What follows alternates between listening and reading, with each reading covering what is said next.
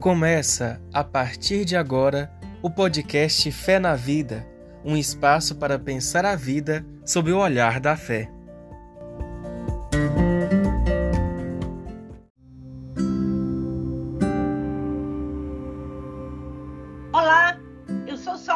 Maria do Carmo, sou professora de teologia e biblista.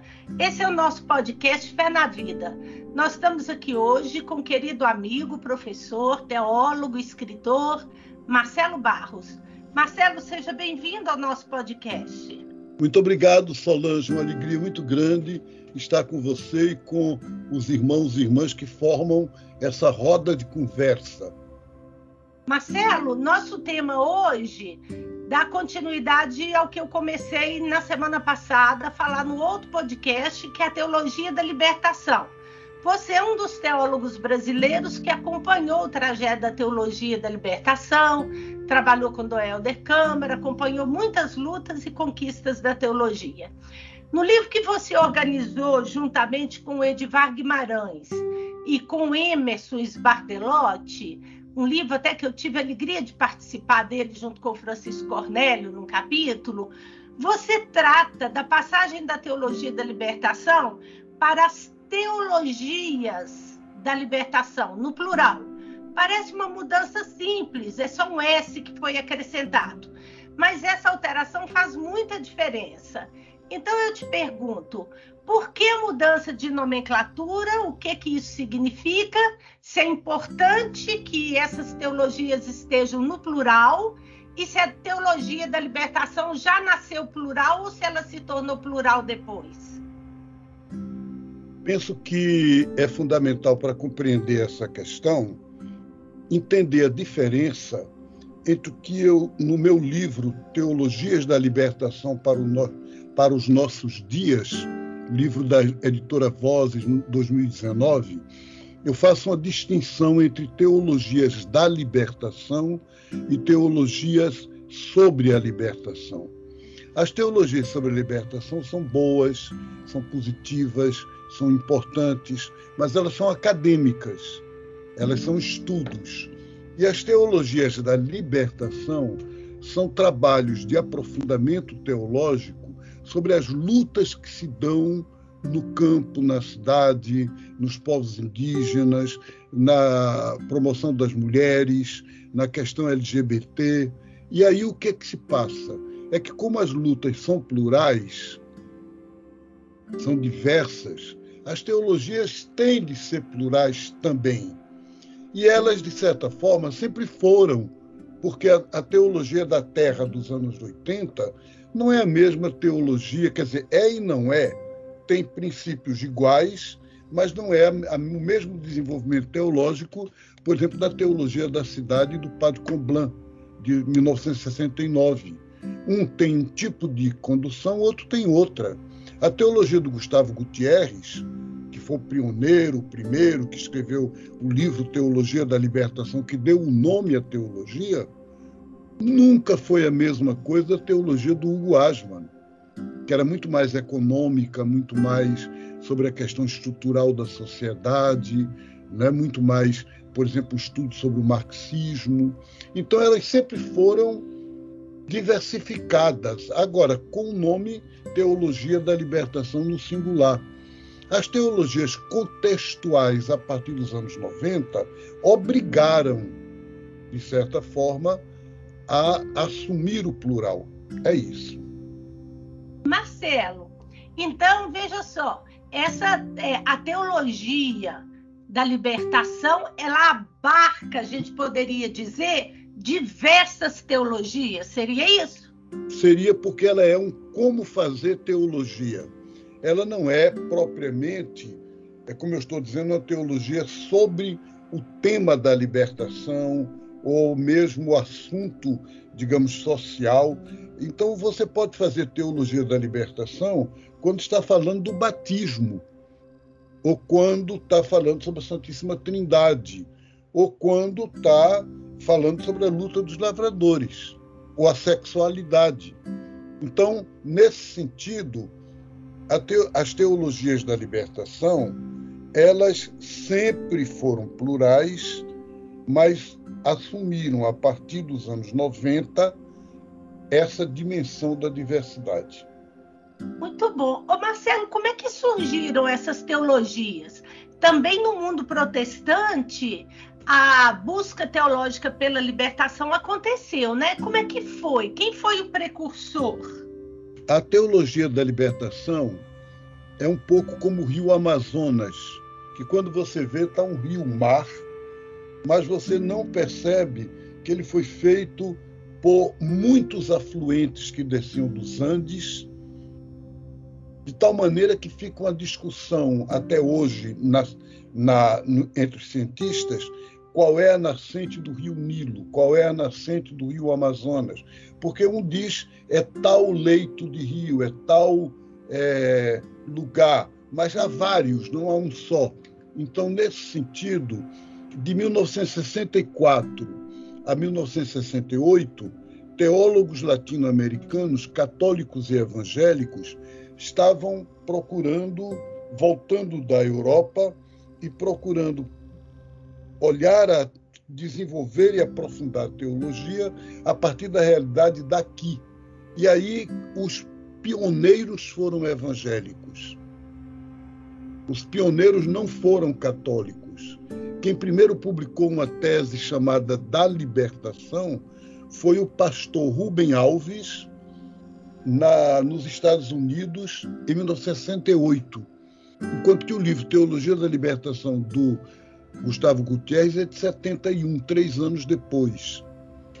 No, no Brasil, no Seminário Presbiteriano de Campinas, em São Paulo, o reverendo Richard Shaw, que é um grande teólogo, era um grande teólogo norte-americano, que viveu no Brasil toda uma vida, acho que 30 anos, ele escreveu nos anos 50 um livro chamado Teologia da Revolução. Não se falava em teologia da libertação ainda, mas a Confederação Evangélica Progressista tomava esse tema da revolução social como tema teológico. Que legal então, saber isso, Marcelo. Eu sabia que havia uma corrente teológica é, no meio dos evangélicos, inclusive com o pastor Rubem Alves, que se dedicava a esse tema da libertação e que trabalhava né, essa libertação, mas eu não sabia que tinha raízes mais antigas. É, desde 1950, em 1962, houve aqui no Recife um seminário, um encontro grande, um congresso da juventude evangélica de várias igrejas, portanto ecumênico, mas evangélicas. Curioso, está... Marcelo, que é antes do Vaticano II, né? É antes do Vaticano II. Que então, bacana. Confluíram movimentos de juventude evangélicas e movimentos de ação católica, também de juventude católico, nos anos 60. E a teologia da libertação nasce um pouco como fruto de, desse desse encontro, dessa corrente, né? Então, por exemplo, inclu inclusive organismos criados nessa direção. Legal. Ô Marcelo, que outras teologias contextuais são também conhecidas como teologia da libertação? É, diga, situa aí a gente um pouquinho que teologias são essas que a gente poderia chamar de teologia da libertação? De certa forma, toda teologia cristã deveria poder ser chamada da libertação. Só que com a tradição cristã é, dualista, quase neoplatônica, o da libertação, que às vezes diz missa da libertação, culto da libertação, é, se entende como libertação psicológica, libertação do pecado, libertação moral, não se não se dá a concretitude da libertação. Está mais no campo né? íntimo? Os bispos católicos, na segunda conferência episcopal latino-americana em Medellín, na Colômbia, em 1968, disseram nós queremos uma igreja a serviço da libertação de todo ser humano e do ser humano por inteiro, portanto, uma libertação integral.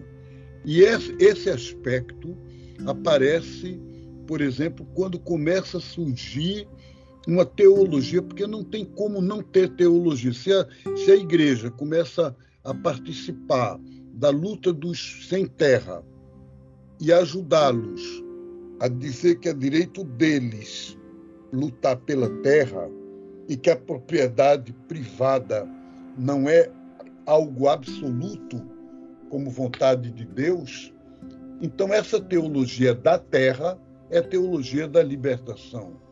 Se em 1972 a teologia da libertação surgiu em 71, em 72 aqui no Brasil, uma reunião de missionários católicos que trabalhavam com índios disseram as nossas missões muitas vezes estão trazendo mais destruição nas aldeias indígenas, doenças, destruição das culturas, divisão entre os índios, do que ajudá-los à vida. Ao que diz o Evangelho, eu vim para que todos tenham vida. Então, eles mudaram radicalmente o conceito de missão.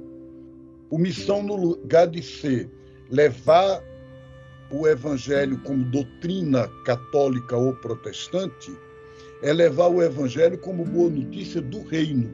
Portanto, a boa notícia da vida, do bem viver e não tanto religiosa. Essa mudança não pode se fazer sem uma teologia. Bispos e missionários presentes nessa reunião disseram: nós somos contra. O Evangelho de Mateus diz: ide, anunciai por todo o mundo e batizar em nome do Pai, do Filho e do Espírito Santo. Então, se vocês não vão fazer uma coisa religiosa, isso não é missão. E a teologia tem que dizer é missão. E, portanto, a teologia indígena surgiu como teologia da libertação. E assim você pode colocar as teologias feministas, a mesma coisa né? Teologia Como... negra. Teologia negra. Hoje em dia, teologia queer, né? As teologias LGBTQI+. Então, e a ecoteologia também entra aí? A ecoteologia ela nasce da luta teológica, ela é diferente das outras, porque não é tanto uma questão negra ou indígena ou das mulheres, mas é uma questão da humanidade como tal. E nesse sentido, havia uma, uma ecoteologia europeia e norte-americana que eram progressistas e que eram, digamos assim, de caráter libertador, mas não se colocavam dentro da teologia da libertação. E foi o ecofeminismo de Ivone Gebara e teólogas latino-americanas que colocaram a ecoteologia dentro da corrente teologia da libertação. No começo, inclusive, com muita crítica. A teologia da libertação ainda é patriarcal, ainda é feita por homem, ainda é, é ocidental e críticas justas, mas críticas que ajudaram os companheiros a se reverem, a se abrirem, a dialogarem, e aí essas teologias vão se juntando como afluentes do mesmo rio. Os afluentes formam o rio e o rio forma novos afluentes. Marcelo, que bonito essa diversidade, né? Hum. É, e a gente vê que a fé cristã é diversificada desde o começo. Então, toda essa diversidade teológica, parece-me que ela honra nossas origens, né? Que a fé já nasceu diversificada. Você vê que nós temos quatro evangelhos, em vez de ter um só. Isso já é tão bonito porque são visões teológicas diferentes, né? É verdade. Muito bem. Ô Marcelo, quais os maiores desafios dessas novas teologias hoje? E quais são as perspectivas futuras? Há desafios que são internos intrínsecos à teologia e há desafios que são externos, sociais. É, culturais. Nós estamos vivendo não apenas, como dizem hoje, até o Papa Francisco tem dito isso, uma mudança de época, mas uma época de mudanças. O que quer dizer época de mudança significa uma época que pede uma nova configuração de paradigmas, de critérios. E, nesse sentido, é, há um desafio novo para as teologias da libertação. E esse desafio consiste em vários aspectos. Por exemplo, as teologias da libertação ainda estão muito ligadas às igrejas. E hoje há uma crise das religiões, crise estrutural. E há muita gente que fala, inclusive na teologia, em, em pós-teísmo, em pós-religional, não apenas pós-religioso, mas pós-religional. Que qual é a diferença? É que o pós-religioso seria depois da religião. O pós-religional é depois de um mundo influenciado pelas religiões. Quer dizer, a religião continua, mas não mais com aquela função que tinha antes no mundo. Então, o diálogo com essas teologias do pluralismo religioso, essas teologias de uma fé laical não religiosa, espiritualidades não religiosas. Elas são, para a teologia da libertação, muito desafiadoras. Eu venho agora de uma romaria da terra e das águas. Quatro mil romeiros e romeiras, peregrinos, peregrinas, índios, e de um catolicismo popular. Como falar para eles de um pós-teísmo? Quer dizer, a teologia feminista, minha impressão é que há anos-luz de diferença entre a conversa que eu tenho com minhas amigas irmãs teólogas feministas e quando eu vou a uma paróquia católica ou a paróquia protestante em uma cidade qualquer. Na paróquia católica, o que eu encontro é um devocionismo católico do tempo da minha avó. Parece que a igreja regrediu, regrediu, regrediu, regrediu, mesmo pior do que nos anos 70, mesmo a igreja que era tradicional e reacionária nos anos 70 e 80, não é tanto quanto agora. Está pior. Então, parece que quando a gente anda para frente, o pessoal anda para trás. E aí, como é um desafio muito grande essa questão da linguagem, essa questão do diálogo. Quer dizer, como, como trabalhar, como dialogar hoje em dia com a direita cristã fundamentalista, católico e protestante. Então, são desafios sociais. O desafio interno é, por exemplo, que apesar de tudo, o, o núcleo maior da teologia da libertação é o pessoal de minha idade ou da minha geração então, desde 2014 que eu estou trabalhando no diálogo intergeracional, em passar essa bandeira. E como eu, a Rose Fernandes, como eu, o Leonardo Boff também, vários outros que estão nesse esforço de dizer, gente, vamos entregar a bandeira para a geração de 40 anos e até a de 30, de 25, né? E confiar neles e nelas. Mas isso é um desafio. É um desafio porque as questões, por exemplo, para você ter ideia, no primeiro encontro chamado Engel, Encontro Nacional de Juventude Espiritualidade Libertadora, muito, um grande polo do encontro de juventude dizia: os assuntos que para vocês são os mais importantes, para nós não são. E os assuntos que para nós são os mais importantes, vocês parecem que não levam a sério. Então, como levar a sério a sexualidade, a, a questão do corpo, a liberdade corporal, a, a diversidade sexual e essas questões que estão no digamos, no topo hoje, topo, né, da juventude. E parece que a minha geração ainda não percebeu a urgência, o, a importância de se abrir profundamente a isso, e não só uma abertura teórica, porque escrever sobre isso é fácil, não é difícil. É teorizar sobre esses assuntos há muitos anos que a gente encontra a leitura da Bíblia nessa linha, que a gente encontra a leitura da fé. Agora, se colocar juntos no caminho de luta libertadora, é muito mais exigente. Né? Eu concordo 100% com a sua avaliação. Veja bem, a gente encontra teólogos da libertação nas causas sociais mais é, urgentes, por exemplo, a questão da terra, mas a gente quase não encontra a presença deles nas lutas LGBT, dos casais de novas uniões, é, na juventude. Então, onde está mais a marca da subjetividade? Parece que a teologia da libertação não fez essa virada ainda né? Ela, Por isso ela, ela fica com uma linguagem indigesta para o tempo de hoje. Eu acho que aí é a contribuição imensa das teologias feministas, das teologias queers e das teologias negras e índias. Uhum. É, querendo ou não a questão do corpo, a questão da, ero, do, da eroticidade, do erotismo, elas tomam e exigem um direito de cidadania. Então, o curso de verão do CESEP de, 19, de 2015 era sobre o tema sexualidade e afetividade.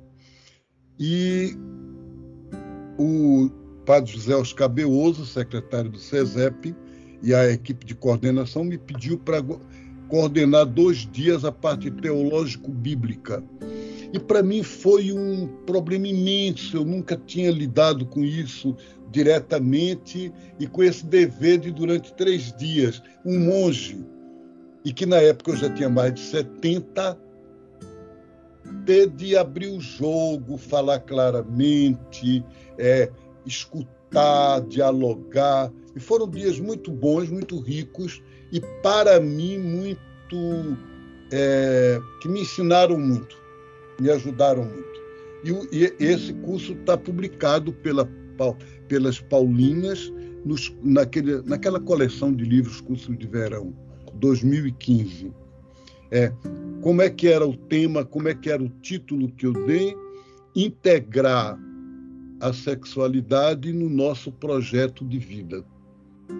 Que título bonito é bacana ver que também os teólogos da libertação vão aprendendo e vão se libertando nesse caminho, né? Ô, que a libertação é para todo mundo. Exatamente. O Juan Luís II dizia que não há teologias da libertação sem libertação da teologia. Muito bom esse trocadilho. Ô Marcelo, muito obrigada. Nosso tempo está encerrando. Eu adoro bater papo com você, aprendo muito. Olha, muito obrigada mesmo. É mútuo, eu aprendo muito com você também. Estou à disposição a qualquer momento. E um grande abraço para você e para todos os irmãos e irmãs que participam conosco desse podcast.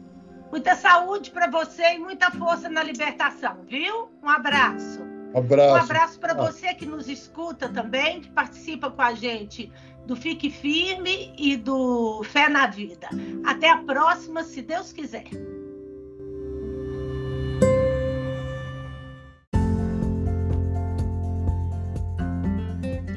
Você acabou de escutar o podcast Fé na Vida. Muito obrigado pela companhia e te esperamos no próximo episódio.